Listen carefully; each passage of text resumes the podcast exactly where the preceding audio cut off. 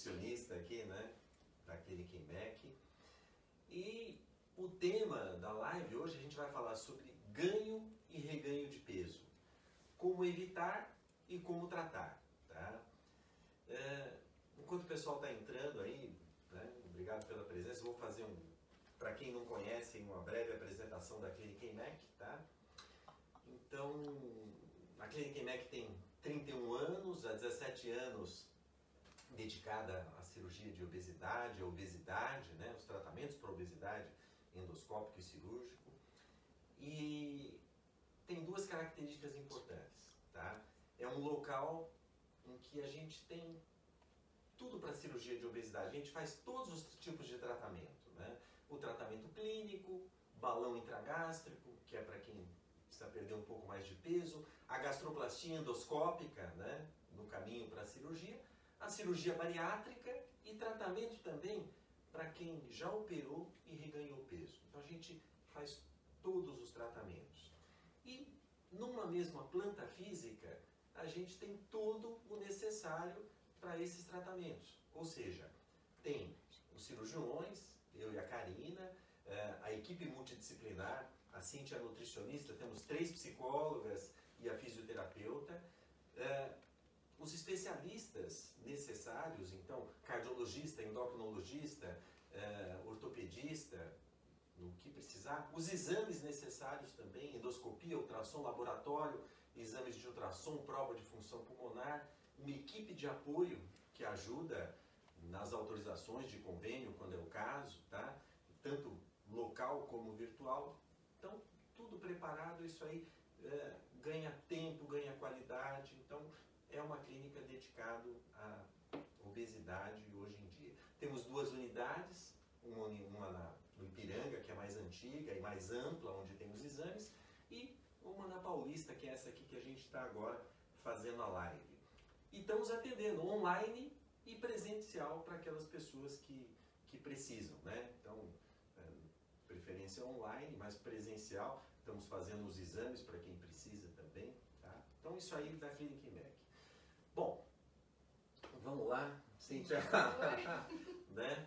Então, ganho e reganho de peso. Né? Então, nessa fase de quarentena aí, é, todo mundo em casa, né? você a geladeira perto, ansiedade.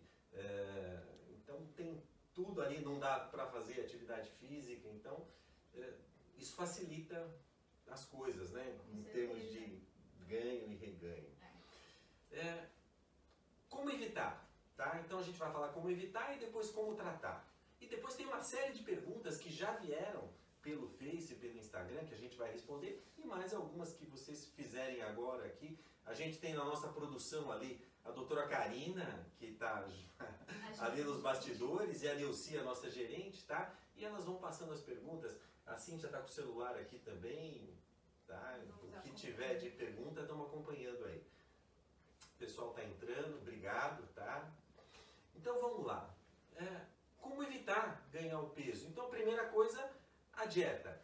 O que, que, você me fala, Cíntia, da dieta aí? Então, doutor, é uma fase difícil, porque acho que a gente nunca viveu isso, né? É, todo mundo em casa, então, fazendo home office ou afastado do trabalho, as crianças em casa também. Então, muita ansiedade de todo mundo. Para a gente pensar numa manutenção de peso, o que, que seria importante? Primeiro, fazer um cardápio semanal. Opa. Porque você se programa para o que vai ter durante toda a semana, faz uma boa lista de compras para ir ao mercado, ao hortifruti, e com isso você tem a programação toda da semana. Fugir do corredor das guloseimas, das bolachas, dos salgadinhos, dos tá. doces. Porque se a gente compra isso, a gente vai acabar buscando isso no momento de ansiedade, estando em casa. É bom não ter é bom essas não ter coisas em casa, em casa é. né?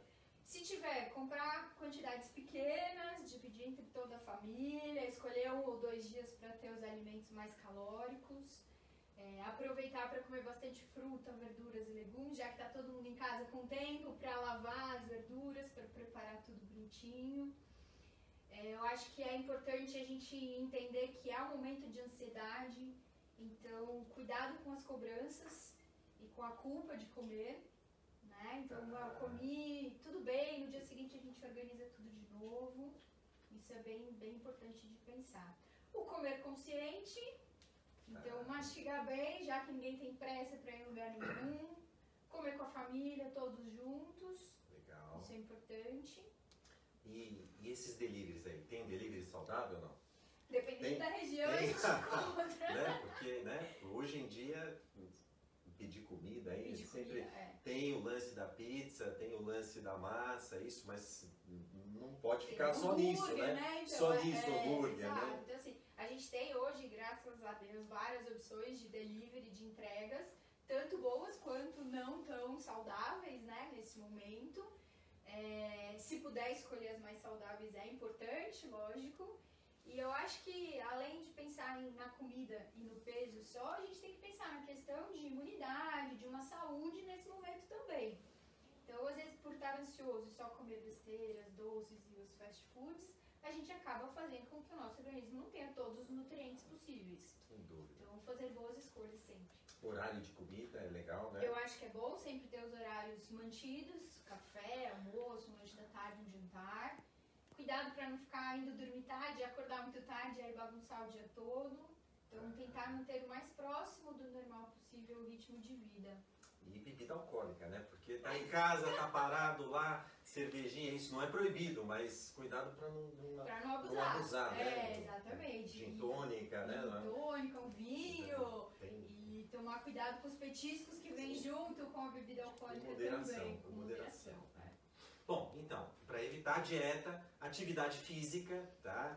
Então, tá todo mundo preso, as academias estão fechadas, no meu prédio está fechado, de todo mundo aí, é, lá fora também, mas eu acho que aproveitar é, nas lives aí, tá cheio de live para você baixar, as academias têm feito lives gratuitas, tem muita gente, tem que fazer atividade física em casa mesmo, né? Então, muitas dessas eu vejo lá que com uma cadeira e um colchonete dá para fazer um montão de coisa, né? Um saquinho de arroz, é? né? Pra usar de pezinho, então tem várias, várias Assim, possibilidades. e juntar a família, talvez, né? Eu Pra tenho, eu tenho feito lá em casa, então minha filha acompanha uma live lá, eu vou lá fazer com ela, Sim. então isso é, isso é legal, isso, Ajuda, é- é. isso ajuda, Ajuda. também, É né? importante lembrar também da questão da hidratação durante a atividade física, Sim. né? Então não esquecer, principalmente agora que vem uma época de inverno, que a gente sente menos sede, mas a gente está numa fase muito seca também, então sempre com uma garrafinha de água ao praticar atividade física. E o importante de lembrar de praticar atividade física é a gente aumenta o gasto energético basal, então ajuda também a equilibrar Sim. o valor É, calórico, musculação, aqui aquele exercício resistido, isso aí é bom para Exatamente, é. né, ganhar músculo e músculo, puxa vida, é, quem tem mais músculo, ele perde peso dormindo, né? Coisa boa, né? É, o gasto É, gasto energético. né? energético. Então, quanto mais musculatura a gente tem, mais energia a gente gasta em repouso. Né? Então, muita gente tem medo de fazer atividade que ganha de massa, mas é importante porque você aumenta o seu metabolismo basal. Então, a chance de reganhar ou de subir o peso acaba sendo menor também. Isso aí, isso aí, ó. Então, atividade física, musculação. Então, ó, dieta, atividade física, sono, tá? Se você dorme bem, é melhor. Se você não dorme naquele horário necessário, então há uma alteração hormonal é, que leva a ganho de peso, tá? Então, isso muda. É, não só você é, dormir o necessário, a quantidade necessária, como dormir na hora certa também, né? A gente às vezes fica meio perdido em casa, isso, e troca a noite pelo dia. A gente tem um ritmo circadiano, os hormônios, né? principalmente o cortisol é mais liberado de manhã. Quando você sai fora desse eh, ritmo circadiano, dos horários, quando troca, acaba ganhando peso, né? Então isso é importante. Eu não sei, tem alimento, tem alguma coisa para evitar para à noite assim, para não ter sono, para dormir? O que, que você fala da dieta? Tem algumas coisas assim? que- É importante evitar ao máximo os alimentos que são estimuladores, né? Tem gente que é muito sensível à cafeína, ao chá verde, chás que tem essa da base da camélia sinensis, que acaba sendo mais estimulante. Então, quem tem dificuldade para dormir, parar com isso até as quatro da tarde, não tomar nenhum tipo de energético Tá para vendo? treinos, porque pode fazer com que atrapalhe o sono, né? Fazer um jantar mais leve, também para ajudar a dormir. E, e para ajudar a dormir, o chazinho de maracujá funciona? Chazinho não, não sei. maracujá, de camomila, né? Camomila, né? Camomila é bom, enfim, tomar um leitinho quentinho, tem gente que também sente um conforto com isso. E eu acho que é importante também a gente começar a desligar um pouco antes de dormir. Então, a, a, tem estudos mostrando que a própria luz do celular interfere na hora de, de dormir, então deixar o quarto mais escuro, se preparar para a hora de deitar, para dar uma acalmada. Tá no tudo parado, não tem emergência, pode deixar o celular longe, longe né? de preferência. Então, então isso, ó. É, cada um tem o seu tempo de sono. A maioria das pessoas é 8 horas. Então é importante, isso influi bastante no ganho de peso também. Né? Então, ó, dieta, atividade física, dormir bem e estresse, ansiedade. Né? Então, nessa época, está todo mundo ansioso, estressado, é, não só ali de, de peso, disso, daquilo, mas oh, pô, vou pegar o Covid, é, como é que eu vou evitar? A parte econômica, estou sem trabalhar, como é que vai ser, como é que vai ser aquilo. É muita ansiedade esse lance de. É, como é que é isso de comer por emoção? Isso. É, isso é, é importante a gente sempre pensar. A gente tem a fome fisiológica e a fome emocional, né? Que se a gente pensar pelo fisiológico, a gente não teria tanto problema com peso. Mas Sim. eu acho que esse momento do emocional é muito importante. E quando a gente tem a fome emocional, a gente vai buscar as coisas que são mais calóricas, mais confortáveis, que são as coisas à base de açúcar e à base de gordura. Então, o importante para ter uma alimentação equilibrada, para ajudar a não ter essa compensação. Quando for comer alguma coisa, sempre com bastante consciência, mastigando bem e devagar para tentar saborear isso e não comer em volume tão grande. E preferir os alimentos mais saudáveis, então frutas, a banana que tem bastante triptofano, então ajuda na produção de serotonina, a aveia, a maçã, os cereais integrais e as oleaginosas que ajudam nessa parte também. É, esse negócio, tomar muito cuidado. Esse de comer por emoção, aquela, aquela compulsão. Pô, tô ansioso, né? vou comer. Então, eu acho que aquela primeira coisa que você falou de ter os horários certinhos e, e, e comer e tentar segurar nesses horários, né? Então, café da manhã, almoço, jantar, um lanchinho no meio, alguma coisinha assim, mas. eh, e observar assim, pô, eu tô comendo eh, à toa, por emoção. Porque vai ganhar peso e depois para eliminar Difícil. É difícil, né? É. É difícil. E também é importante não comer em frente à televisão, em frente ao computador. Então, na hora que for comer, prestar atenção no que está fazendo. Eu Tá. acho isso. Então, ó, eu acho que para evitar nessa época é esse leque aqui, né? Então, dieta, atividade física, dormir bem e controlar a ansiedade no máximo possível. Bom, ganhou peso, tá? Ganhou, ganhou peso e vamos tratar, vamos eliminar. Como é que a gente faz isso, né? Então, a base, a base, qual que é a base? base é atividade física e dieta, né? alimentação. para você manter isso aí num, né? Isso é fundamental. Poxa, mas ganhei a mais, não estou conseguindo segurar, segurar o peso, é, ganhei. E aí, como é que faz? Aí o tratamento. Aí vai depender de quanto peso a pessoa precisa eliminar. Quais os tratamentos que a gente tem para obesidade? Então, medicamento. Tá? Então, tem usado os medicamentos. é, foram praticamente proscritos vários medicamentos que davam efeitos colaterais, mas estão surgindo novos, né? Novos medicamentos e que não fazem mal, são até bom para o organismo e eliminam peso. São eh, os análogos de GLP-1, são os mais usados hoje em dia. O que, que é esse negócio de análogo de GLP-1? Na cirurgia bariátrica, né? Quando a comida chega mais rápido no intestino ali, eh, libera alguns hormônios que tira a fome e melhora o organismo. Tentaram copiar esses hormônios, né? São os análogos de GLP-1 e esses que, é, que são aqueles da injeçãozinha na barriga, são os que são mais usados e eles têm uma eficiência para eliminar peso, tá?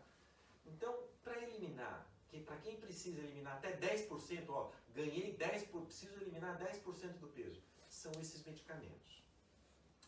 É, preciso eliminar 15% do peso, tá? Então, para quem precisa eliminar 10, 15 quilos ali, o balão intragástrico, tá? Por endoscopia, uma prótese de silicone, coloca dentro do estômago, pode ficar seis meses a um ano, tá? Dá saciedade, evita é, dar uma restrição, se a pessoa for abusar não cabe, então funciona bem. Balão, tem uma pergunta. Ah. É, se o convênio cobre a colocação do balão. Então, balão, eles acham, o convênio acha que é estético, não cobre, tá? Então, quer dizer, é, o procedimento de balão intragástrico, ele não é coberto. Recentemente, o- alguns convênios, então saiu uma portaria que alguns convênios deveriam cobrir o balão, mas para pacientes é, obesos avançados, não tem indicação. Quando é obeso avançado, o tratamento não é o balão. Então, continua a mesma coisa. É um tratamento particular, mas lá na clínica, é, apesar de particular, dá para tem um facil- uma facilitação e tem vários jeitos aí que, que dá para a pessoa fazer. né? Então, o balão intragástrico para quem precisa perder 10 a 15 quilos. Poxa, eu engordei muito, tá? Já estava pesado, engordei mais, preciso perder ali em torno de 20 quilos, de 20% do peso. Então, mais um degrauzinho, a gastroplastia endoscópica. Negócio fantástico isso aí. Tem 3, 3, 4 anos no Brasil aqui, lá fora tem mais 7. É, uma redução do estômago feita por endoscopia. Muito interessante, tá? Então, é, acopla-se uma máquina de dar pontos no aparelho de endoscopia dá ponto dentro do estômago, reduzindo o estômago, fazendo como se fosse uma cirurgia bariátrica por via endoscópica. Não leva aquela perda de peso de uma bariátrica, leva em torno aí de 20 quilos, 20%. Então, nesse patamar é isso. É, preciso perder mais peso, tá? Então, eu já estava obeso, é, engordei um pouquinho a mais e preciso eliminar 30, 30%, 30 quilos. 20, acima de 25, 30 quilos já é para quem tem uma obesidade moderada ou avançada. E aí a gente tem a cirurgia. A cirurgia hoje, né, ela é muito segura, a cirurgia. Então, por videolaparoscopia ou por robótica, né, é, a diferença da videolaparoscopia para a robótica é que no robô você tem uma visão 3D e os movimentos mais precisos. Né? Então, tem duas cirurgias que são mais realizadas hoje, que é o sleeve e o bypass, e são muito seguras. Hoje se são feitas em uma hora com um dia de internação, é, tem um risco baixo, parecido com o risco de uma cesárea, 0,12%, é, um apêndice ou um, uma cirurgia de vesícula, tá? retorna rápido às atividades. Já temos essa cirurgia a mais, né, o bypass, que é a cirurgia hum, mais antiga dessas que a gente usa agora, tem 50 anos. Então já temos estudos de longo prazo dizendo que a cirurgia é boa e é segura. Tá? Então, para quem precisa eliminar acima de 25, 30 quilos, a cirurgia. É, para quem, poxa, já operou e engordou, né? Então, poxa, é, operou, por que, que engorda depois da cirurgia? Na realidade, a cirurgia é o que a gente tem ali de mais potente em termos de emagrecimento. Ela cria, por que, que ela emagrece? Ela cria uma modificação hormonal, ela cria uma restrição inicial, diminui um pouquinho a absorção e vai emagrecendo até um ano, um ano e pouquinho. Em torno, entre um ano, um ano e meio, o corpo para de emagrecer porque o corpo estabilizou. Aquela, aquela cirurgia, então há uma estabilização, né? o corpo se adaptou com aquele estômago menor. E a partir daí a pessoa está por conta dela. Né? Os hormônios vão voltando ao normal, então aquela restrição, o corpo já está adaptado, não é tão grande, a absorção também vai voltando ao normal e se a pessoa abusar, pode engordar. Tá? É, se reganhou peso, o que fazer? Aí de novo, poxa, reganhei um pouco de peso. Tem os medicamentos, aqueles mesmos medicamentos que se us, poderia se usar antes, pode se usar agora. Tá? Hum, vamos lá para quem fez bypass. Bypass é um estômago pequeno com uma passagem estreita. Existe um tratamento que chama plasma de argônio, que a gente queima essa passagenzinha para ela estreitar um pouco, dando mais saciedade e levando a perda de peso. Para quem fez a cirurgia e nos exames mostrou que tem alguma alteração nessa cirurgia e que um defeito ou alguma coisa que, tipo uma comunicação onde não devia ter, isso aí, esses casos que seriam para uma cirurgia revisional que pode ser feita também. tanto por cirurgia mesmo, né, laparoscopia, como por endoscopia? Então são esses os tratamentos que a gente tem aí, o que a gente pode fazer para resgatar. É, Falando da dieta, um pouquinho, doutor? Isso. É, em todas as técnicas que o senhor comentou, então tanto no balão quanto na endoscópica e na bariátrica, a gente começa com uma dieta líquida, o que vai depender de cada tratamento, quanto tempo a pessoa vai ficar na dieta líquida, e progredindo a dieta pastosa e a reintrodução alimentar. O que é importante lembrar durante todos os tratamentos, seja no balão ou nas cirurgias, aproveitar esse ano, esse gás que a cirurgia traz, essa restrição toda que tem, para criar um hábito saudável. Né? Então, fazer realmente uma mudança de estilo de vida, uma mudança alimentar, criar um ritmo de atividade física, não esquecer do acompanhamento com a equipe, que essa é a grande mudança na vida do paciente ao longo desse primeiro ano de bariátrica, principalmente, é onde ele está motivado, onde ele está aprendendo tudo de novo. Então, que ele aprenda a fazer as coisas certas para evitar ao máximo ter a recidiva de peso. Isso é fundamental, o que a Cintia falou aqui. Então, vocês viram o que eu comentei? Você vai emagrecendo até um ano, um ano e pouquinho, e depois você está por sua conta. Precisa aproveitar esse período para reeducar o estilo de vida. Todo mundo sabe o que é o certo para ficar magro. Uma dieta balanceada, atividade física, que nem a gente falou, dormir bem. Só que é difícil. A cirurgia deixa isso mais fácil. E a equipe multidisciplinar é fundamental, né? Então a gente falou comer por ansiedade e compulsão. Poxa, o acompanhamento da psicóloga é fundamental.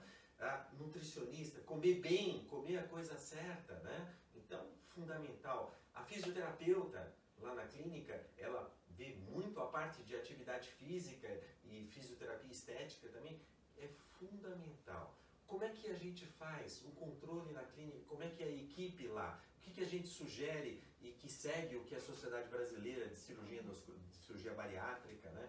que é no primeiro ano, a cada três meses, passar com toda a equipe, porque quando está emagrecendo mais, depois, é, segundo ano, a cada seis meses e depois, pelo menos, anual. E sempre que precisar retornar, né, a gente está sempre à disposição ali. É importante lembrar que ao longo desse primeiro ano, onde o paciente tem um maior emagrecimento, uma dificuldade maior de adaptação com a alimentação, então não esquecer de usar os polivitamínicos.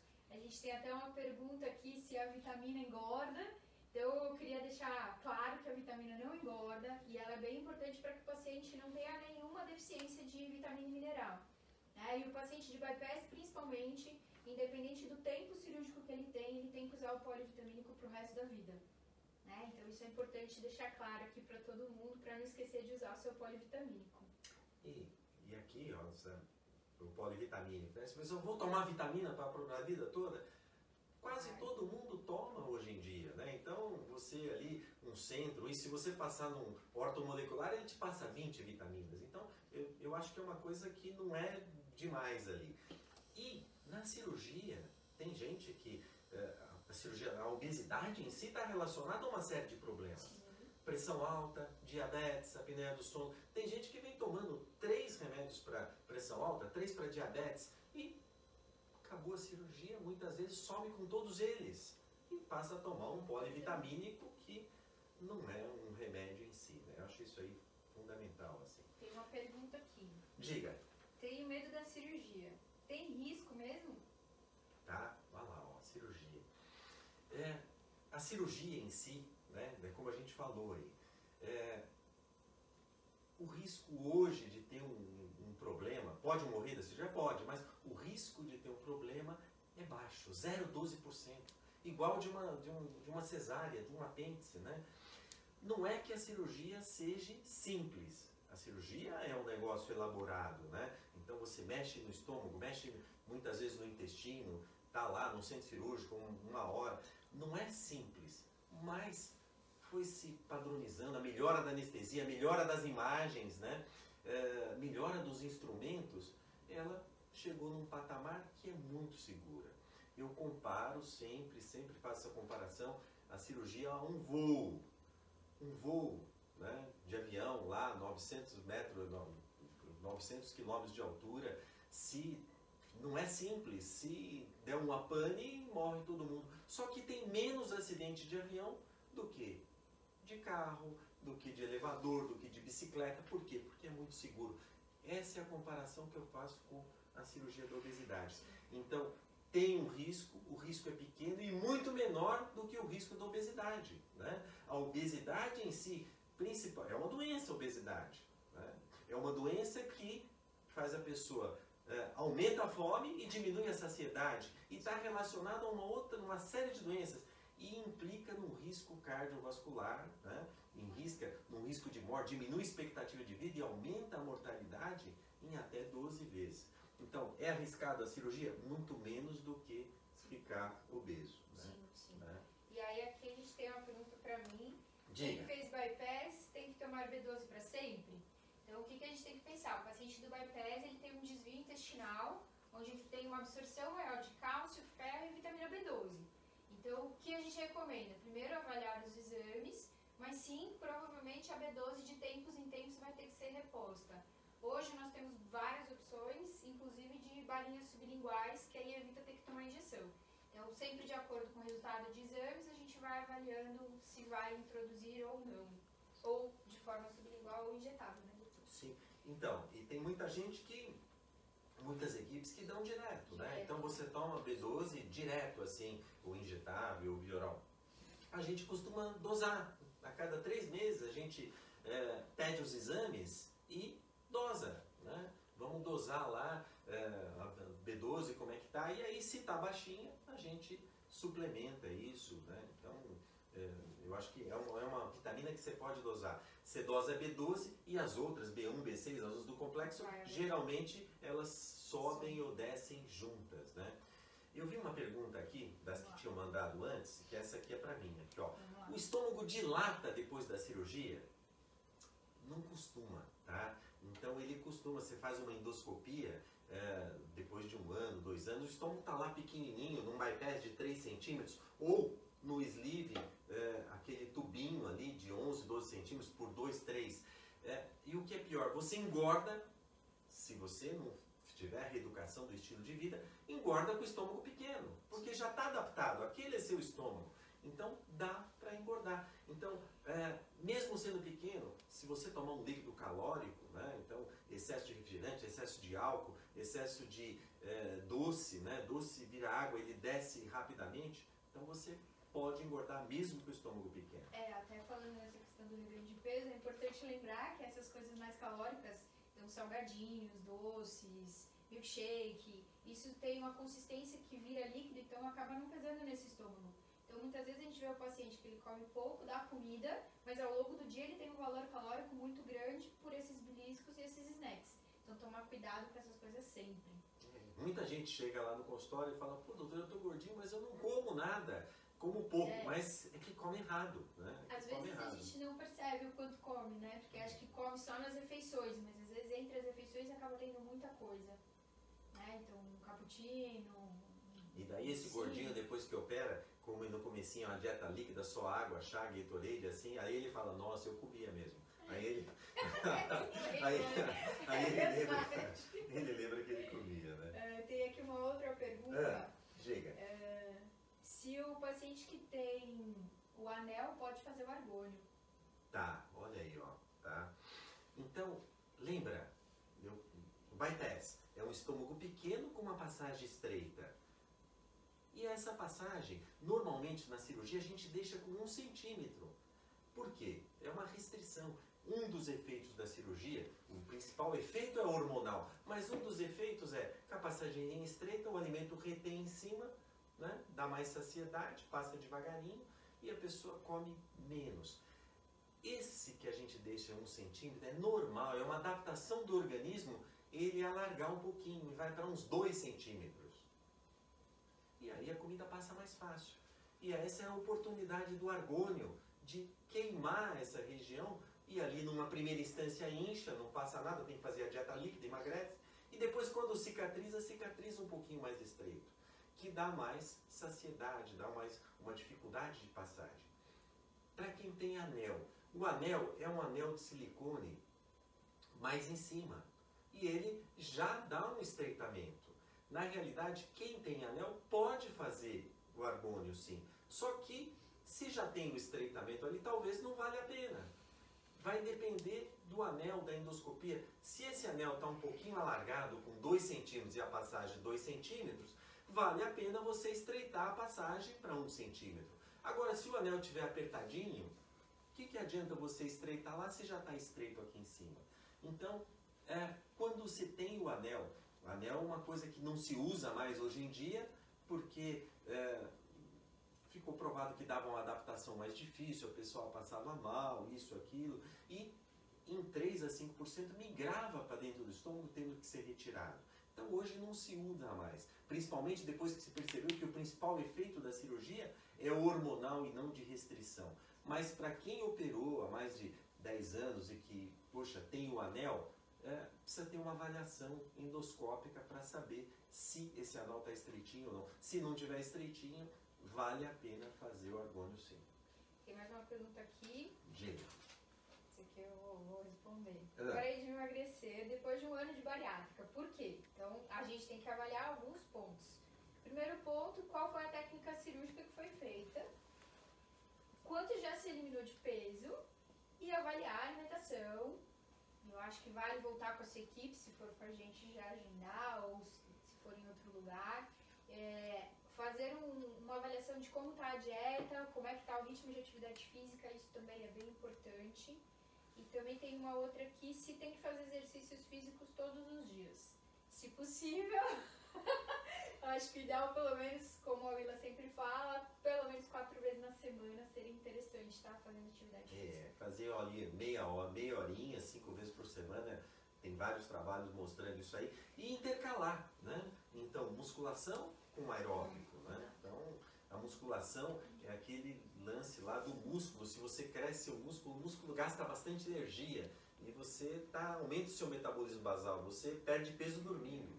Musculação é muito importante. É. O músculo cada vez se acha mais função para o músculo, função benéfica para o organismo. É. E lembrar que o paciente pós-bariátrica, inicialmente, o ideal é fazer mais a musculação e muito pouco da parte aeróbica, porque ele já está perdendo peso de qualquer forma. Então, é focar mais realmente no ganho de massa muscular. Isso eu e a Willa, a gente sempre pega no pé dos pacientes.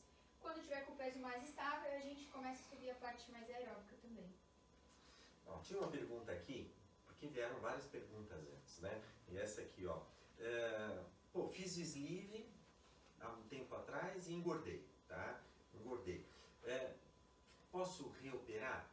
Aí vai depender de quanto você engordou e de como você está. Né? Então, as cirurgias revisionais, ou seja, operar de novo, é, é assim o último caso. Sempre você vai tentar uma reeducação com estilo de vida, com a equipe multidisciplinar, vai tentar um medicamento.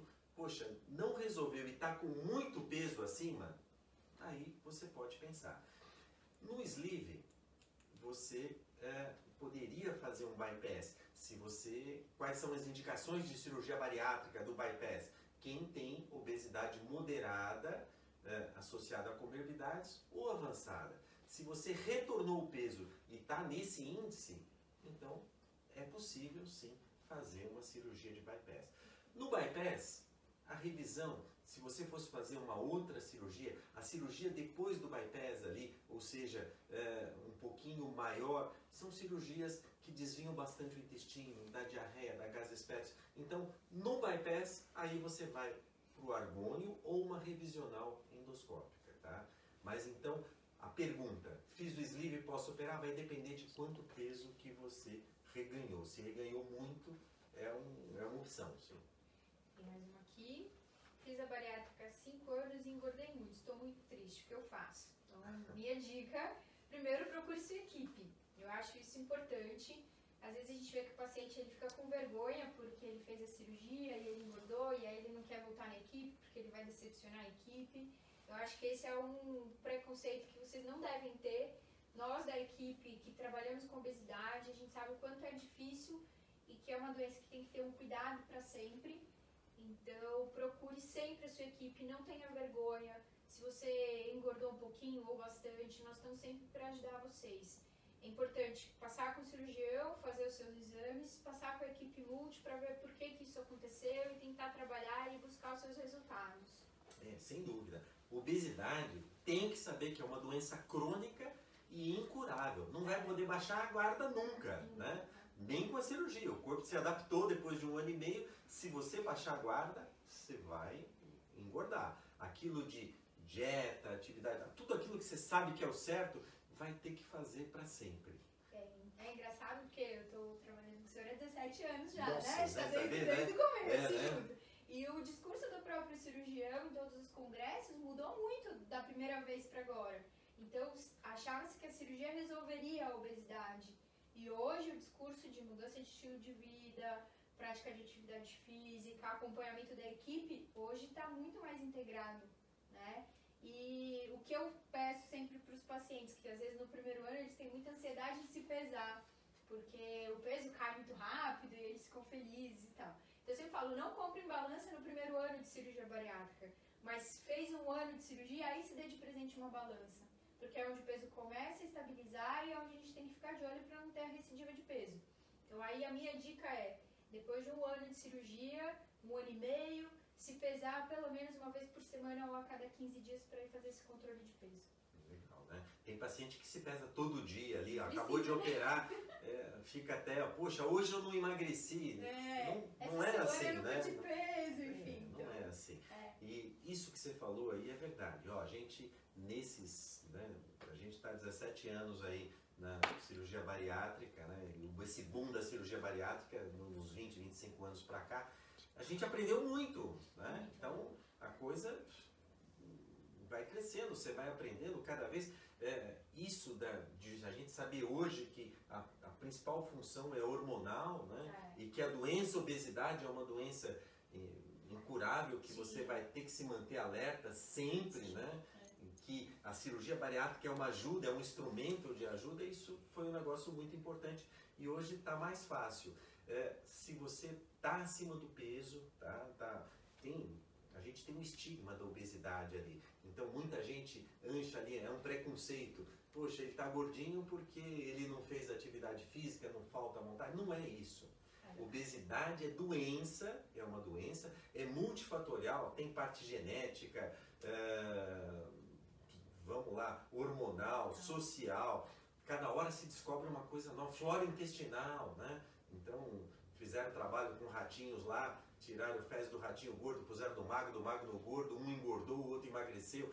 É, absorção de sais biliares, sais biliares de bile, né? É, alguns vírus, né? Fizeram, descobriram um adenovírus aí que fazia ganhar peso. Então, é multifatorial, então não é falta de força de vontade. É uma doença e a pessoa precisa se tratar. E se reengordou, precisa voltar. Não tem que ter preconceito nenhum, tem que voltar para a equipe e tem soluções. Tudo tem solução. Tem que passar bem, tem que melhorar e tem jeito para isso, né? Estamos aqui, né? É, eu acho que vale também pensar sempre na expectativa do paciente. Então, o paciente que é obeso e ele vai para cirurgia, a gente alinhar com ele qual a expectativa de perda de peso pela própria cirurgia e do paciente, para que ele não fique decepcionado com o peso que ele chegue. Ou muitas vezes o paciente sai de um grau de obesidade e ele acha que ele vai emagrecer e resolver todos os problemas da vida dele. Né? Então, a cirurgia é um tratamento, mas tudo tem que estar em conjunto. A gente tem uma paciente nossa que é a Elaine. Hum, É, ela diz que está passando por um período delicado com muita ansiedade. Sei. Se ela pode tomar remédio. Opa! É lógico, né? Então, você vai. Tô ansiosa, não, não tô bem, tá todo mundo passando hoje em dia, né? É, tá um pouquinho mais ansioso. É, você vai se tentar se controlar. A, a psicóloga, né? Importante. Tem importante. é, terapia, isso ajuda, ajuda você mesmo se resolver seus problemas. Poxa, e não está dando, vamos associar o medicamento, sim, lógico. Tem que tomar, os medicamentos estão aí para isso, né? Então, o psiquiatra é o especialista principal e tem todas as manhas, mas tem vários medicamentos para ansiedade, para depressão, isso, aquilo. É, é, um, é um pulinho. O primeiro ali é você tentar se controlar, depois com a ajuda da psicóloga, não melhorou, aí vai para um medicamento. Aí precisa tomar sempre. E aí a paciente Renata pergunta, plasma de argônio para quem engordou 50 quilos, resolve? Uau, né? Então, Olha, a gente faz argônio, né? Então, argônio, então, aquela queimadura para quem fez bypass e recidivou, nós fazemos há sete anos, tá? É a média e você faz ali por sessões. Geralmente a maioria de um passou para dois centímetros, é, hum, tem que reduzir para um. É, cada sessão, em média, no histórico da gente, diminui em torno de 7 quilos. Teve já quem emagreceu 20, mas é uma exceção em 7 quilos e diminui 3 milímetros. Então a maioria dá para fazer umas 3 ou 4 sessões e diminuir ali 20, 20 e poucos quilos. 50 quilos é bastante, né? Sim. Então aí talvez associar tratamentos, né? o argônio mais um, a, equipe, a equipe multidisciplinar Sim. sempre, mais medicamentos, vamos tentar resgatar. É, tudo, tudo é possível. Eu acho que é possível a gente tentar, tem que tentar. Com certeza. Né? Aí aqui tem, vou responder essa daqui. Em média, quanto tempo, quanto de peso é eliminado no primeiro mês de bypass? Geralmente 10% do peso nos primeiros 30 dias de cirurgia. Lembrando que muitas vezes o paciente ele fica ansioso porque na primeira semana ele emagrece muito e ele acha que vai ser assim para sempre, né, ao longo desse mês. Então, é, se o paciente emagreceu 7 quilos na primeira semana, não significa que ele vai manter esse ritmo ao longo das próximas semanas. O organismo vai dando uma segurada na perda de peso, então não é para pesar o tempo todo, como a gente estava comentando aqui. Então, fechando o ciclo de 30 dias, 10% do peso nesse primeiro mês pós-cirúrgico. Isso. Né? E saber que a, a, a cirurgia é fantástica. Tem um emagrecimento lento e gradual. É maior nesse primeiro mês, aí 10% para quem tem 120 quilos, 12 quilos, né? no segundo ainda, por causa da dieta líquida, né? que come menos, de adaptação. Ela é feita por uma adaptação, mas traz esse ganho de perder mais peso. No segundo ainda uma dieta restrita em torno de 5%, e depois 3, 4, 5 quilos por mês, até um ano, um ano e pouquinho.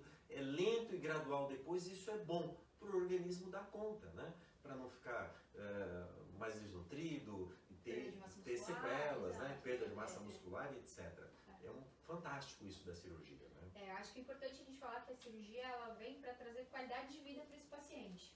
Então ele tem um grande emagrecimento, mas que esse emagrecimento seja com saúde. Né? Então não é para emagrecer a qualquer custo, fazendo dieta maluca. Então, se o paciente, depois de um tempo de cirurgia, ele começou a reganhar peso, muitas vezes eles perguntam se eles podem fazer dieta líquida de novo. Então, eu desaconselho fazer isso, né? Porque a dieta líquida ela não ensina nada pra gente, muito pelo contrário. Então talvez vá emagrecer no período do líquido, mas depois vai voltar a engordar de novo.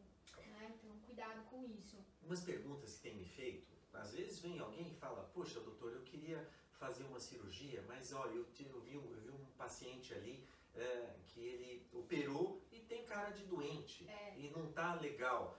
E daí, por que isso aí? É porque ele fez bypass em vez de sleeve, ou que ele fez isso, aquilo? E o que, que a gente responde aqui? porque ele não fez acompanhamento, Exatamente. tá? É. Não fez acompanhamento, é. porque não é para ter cara de doente.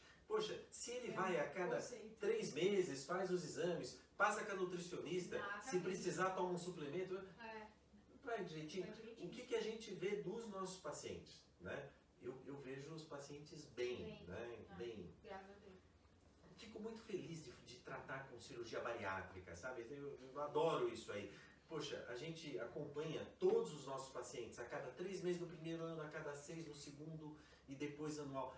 O que, que a gente vê? A pessoa muda, muda para o bem, assim, né? Então, é, o que a grande maioria fala foi a melhor coisa que eu fiz na vida. Não na primeira, segunda semana, é. é, não na primeira, é, segunda que tem a dieta líquida, mas no, chegou ali depois dos 15, 20 dias que já aumentou um pouquinho a dieta, primeiro retorno de três meses, perdeu 20 quilos, 30 foi a melhor coisa que eu fiz no mundo. É o que a gente ouve e é muito gostoso, né? É. Então, é, a gente aqui que faz cirurgia do aparelho digestivo, né? Eu e a Karina, é, experimenta aquilo que o obstetra tem ali, né? Que, traz felicidade. É. é. é muito gostoso. Muito gostoso trabalhar com cirurgia bariátrica com obeso. É legal ver também que muitas vezes a família era obesa, né? A esposa, o marido, as crianças. E aí um da família opera, a família inteira emagrece. É, então você vê que a mudança de estilo de vida Então, às vezes, quando a mãe opera, a criança já começa a comer melhor, a mãe se preocupa mais com a comida da criança e a, a gente faz uma família mais saudável, não só um É. paciente. Às vezes até o cachorro. Até o Até cachorro, o né? cachorro. né? Então, É. isso aí. E é importante lembrar também que a cirurgia bariátrica não é para o paciente ficar passando mal. Eu acho que é importante a gente aproveitar isso e desmistificar. O paciente bariátrico ele tem que conseguir comer as coisas. Né? Tanto as coisas saudáveis quanto as coisas não tão saudáveis. Então ele tem que ter uma vida normal e uma vida social. Para isso a gente pede sempre que esteja de acordo com a gente. Então não está comendo bem, não é para esperar três meses para voltar. Não. É, trabalhar muito a mastigação, pedaços pequenos, para ir se adaptando e comer consciente. Então, não é porque ele comeu o hambúrguer que ele tem que se sentir culpado por isso ou que ele acha que ele vai estragar a cirurgia por isso, né? É, todo mundo tem que ter vida social, tem que ter suas rotinas e sem culpa na hora de comer é importante. É, isso é uma pergunta frequente também. Pô, doutor, eu adoro comer e depois como é que vai ser depois da É. cirurgia? Como é que vai ser o so- social? Adoro churrasco, adoro sair, adoro, adoro beber uma cervejinha, um vinho.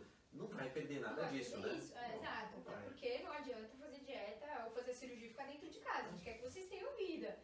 Vamos equilibrar bem as refeições, atividade física durante a semana e dar uma flexibilizada no final de semana para ter esse lado social que a comida traz. Sim, em vez de comer uma pizza, come um pedaço, Um de pedaço, pizza. Em vez de comer uma exatamente. picanha, um, Um pedaço, pedaço de de- picanha. Vamos... no rodízio, vai no restaurante Isso. francês, Vai tomar né? um vinho? Vai, não vai tomar duas garrafas. Toma um pouquinho. Então, você fazendo. A cirurgia te ajuda a fazer a coisa certa. Sim. Todo mundo sabe o que é certo. Fica mais fácil com a cirurgia. Essa é a grande sacada do tratamento cirúrgico. Aqui tem duas plantonas de, de dieta, então vamos lá. Diga. A primeira, esse quem fez o bypass pode fazer a dieta low carb. Então, a primeira coisa que a gente tem que pensar, o que é o low carb? E low carb não é zero carbo, né? Isso é importante. É, o paciente da pós-cirurgia bariátrica, ele já tem uma dieta low carb, se a gente for analisar, né? Porque ele tem um consumo muito maior de proteína do que carboidrato ao longo do dia. Então, dependendo da fase que ele tiver, da adaptação dele, sim, é uma dieta que a gente acaba utilizando. É, eu costumo pedir pelo menos três porções de carboidrato no dia com carboidratos saudáveis. Não gosto da dieta zero carbo, porque a gente vai ter uma degradação de massa muscular, porque a proteína ingerida vai ter que virar energia no corpo, então não vai chegar na musculatura. Então isso a gente tem que avaliar caso a caso, mas sempre ter porções e escolhas saudáveis de carboidrato é importante. E também perguntando do jejum intermitente. Tá. Essa eu não gosto, né? Principalmente para o paciente bariátrico, eu acho que é muito ruim, porque a chance dele ter uma hipoglicemia é muito grande. Tá. Então, eu acho que a gente tem que avaliar também muito caso a caso, mas no paciente de cirurgia bariátrica eu não recomendo o jejum intermitente. Tá. E nos outros pacientes? Porque a gente vê trabalhos com jejum Tem, intermitente tem aí, alguns trabalhos dizendo que que é, funciona, né? Ele funciona, mas por quanto tempo ele vai funcionar? E eu acho que o jejum intermitente a longo prazo ele pode causar compulsão alimentar. Tá. né? Então o paciente ele fica 12, 16 horas sem comer nada e de repente ele dá uma carga de alimentos muito grande. Então eu acho que até as psicólogas reforçariam isso e a longo prazo eu acho que ele vai dar algum tipo de compulsão a esse paciente. Entendi. Isso de jejum intermitente aí, sem querer, médico principalmente aqui. fazendo, né? Eu e a Karina, a gente trabalha assim, vai entra na cirurgia, às vezes junta duas, três, não dá tempo, né? Você A acaba Karina é mais fazendo. que você. É, né? E a gente acaba fazendo às vezes jejum intermitente. É, mas, a gente acaba desaconselhando, principalmente no bypass, aí eu acho que não, vale muito a pena. Não vale, né? É, não. É, faz- E pensar o seguinte, quanto mais restritiva for a dieta, o paciente até vai ter um resultado mais rápido e talvez maior em questão de peso, mas muitas vezes ele perde massa muscular. E quanto mais restritiva, mais difícil dele manter a longo prazo. Então a chance dele reganhar o peso e sempre vir com um pouquinho de juros é maior também. Tem que comer, comer certo, né? Tem que É, comer certo. come certo. A gente tem uma pergunta aqui se a clínica vai abrir agora nesse feriado do Covid. Tá, aí ó. Então, feriado é feriado, né? Então não, não vai abrir. Mas a gente já tinha algumas eh, consultas marcadas presenciais. Que, que a gente recomendou ali? A gente vai estar vai tá em casa, eh, vamos atender online, tá? Então vamos atender online. A clínica em si vai estar fechada, vão dispensar os funcionários, mas as agendas a gente propôs para quem quisesse, não quisesse remarcar, que vai, não vai ter exames, né? Mas as consultas online a gente vai estar tá trabalhando. Então, quer dizer, é, quarta e quinta, que é feriado, não. Na sexta vai funcionar normalmente, sábado normalmente, segunda é feriado de novo. Né? Então, feriado não. Vamos torcer para isso passar. Tem mais alguma Tem aqui, ó. Vamos, vamos lá. lá. aqui, ó. É... A Vânia, acima de quantos quilos pode ser feita a cirurgia bariátrica, tá? Então, é assim, a cirurgia bariátrica é indicada para quem tem obesidade avançada ou moderada é, associada a comorbidades, né? Isso é mais ou menos, para a maioria das pessoas, né, é acima de 25, 30 quilos, mas não funciona por quilo, funciona ali pelo IMC. IMC acima, índice de massa corpórea. Como é que você faz o, o cálculo do IMC? Pega o peso né, em, em, quilos, divide pela altura, em metros, e a altura de novo. E se isso aí der acima de 35, a pessoa é uma candidata à cirurgia bariátrica. Geralmente, para quem precisa perder de 25, 30 quilos para cima. Tá?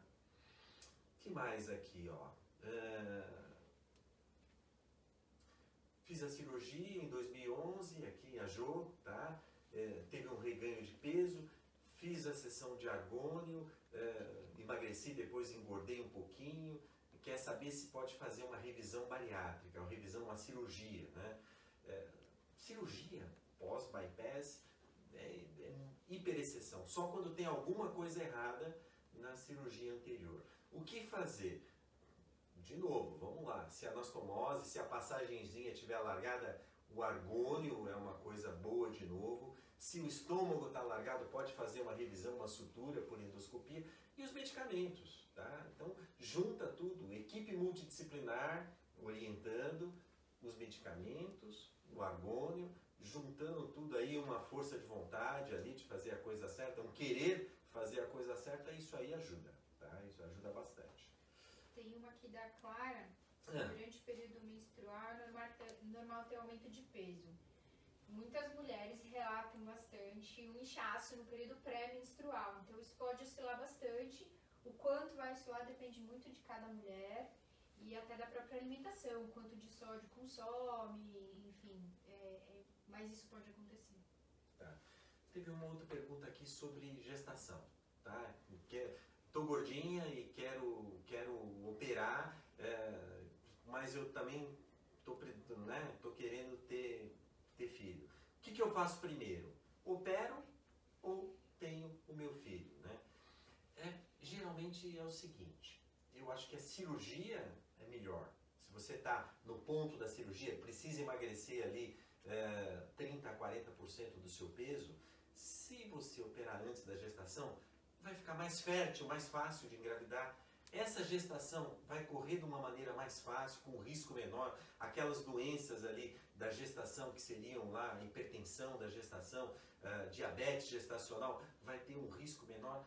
E tem trabalhos dizendo que a chance desse filho nascer gordinho vai ser menor se você tiver magrinha pós-cirurgia. Então, ou seja, é, durante o período da cirurgia, aquele um ano, um ano e meio, não deve de jeito nenhum engravidar, porque é, o nenê vai ter precisando ganhar peso e a pessoa, é, sei lá, tá, tá diminuindo. Mas depois disso vai ser melhor a gestação.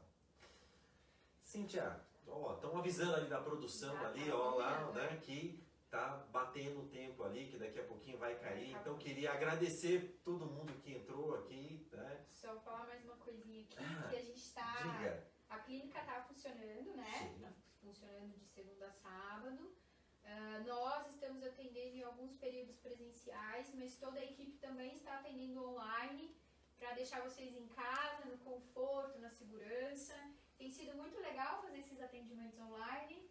A gente entra um pouquinho na casa da pessoa, ela vai e mostra o que ela tem na, na geladeira, é, mostra os utensílios. É, para a gente tem sido muito gratificante poder ajudar vocês nessa fase de ansiedade. Então, teve paciente operado há muito tempo e falou: ah, eu preciso falar com a Cintia porque eu estou preocupada com o meu peso. Então, eu agradeço a confiança de vocês de abrir esse espaço dentro da casa de vocês para receber a gente. Contem com a gente nessa fase. E queria lembrar que na próxima segunda-feira, no dia 25 às 19 horas, tem o grupo da nossa psicóloga Sônia, o GAPO, que é para os pacientes pós-operatório. Né? Ele acontece às 19 horas, vai ser pelo Zoom. Então, quem quiser, manda mensagem para as meninas da clínica que elas passam as instruções. É super bacana, é muito gostoso de participar e acompanhem a gente. E se vocês tiverem ideias de lives, né? Sugestões de Ah, é, temas, pra é gente importante aqui, né? passar. porque- E a gente vai, toda terça-feira aqui temos a, live da Clínica IMEC aqui. Se tiver sugestões, vão passando pra gente. E a gente, é, a hora que tiver, né, já vamos ver um tema para semana que vem, já divulgamos aí queremos perguntas aí pra gente, né, tá aqui com vocês. E aí agradecer todos os elogios que tem vindo aqui pra gente, de atendimentos, pacientes, falando que eles gostam muito da gente. Obrigada, obrigada pela confiança sempre. É, obrigada pelos corações todos que têm vindo aí. E é um prazer estar aqui fazendo essa live com o doutor, que a gente está há tanto tempo Uhum. junto, né? Obrigado, viu, gente? Olha, a gente tá aqui é por vocês, né? Então, olha, é, é fantástico, é fantástico. Então, a clínica, a gente tem lá na clínica é, todo esse pessoal e é como uma família. E vocês fazem parte hum. dessa família também, a família IMEC aí, né? E tamo junto, tamo junto aí para o que precisar. Obrigado, viu? Fiquem bem, boa Fiquem noite. Fiquem bem, boa noite.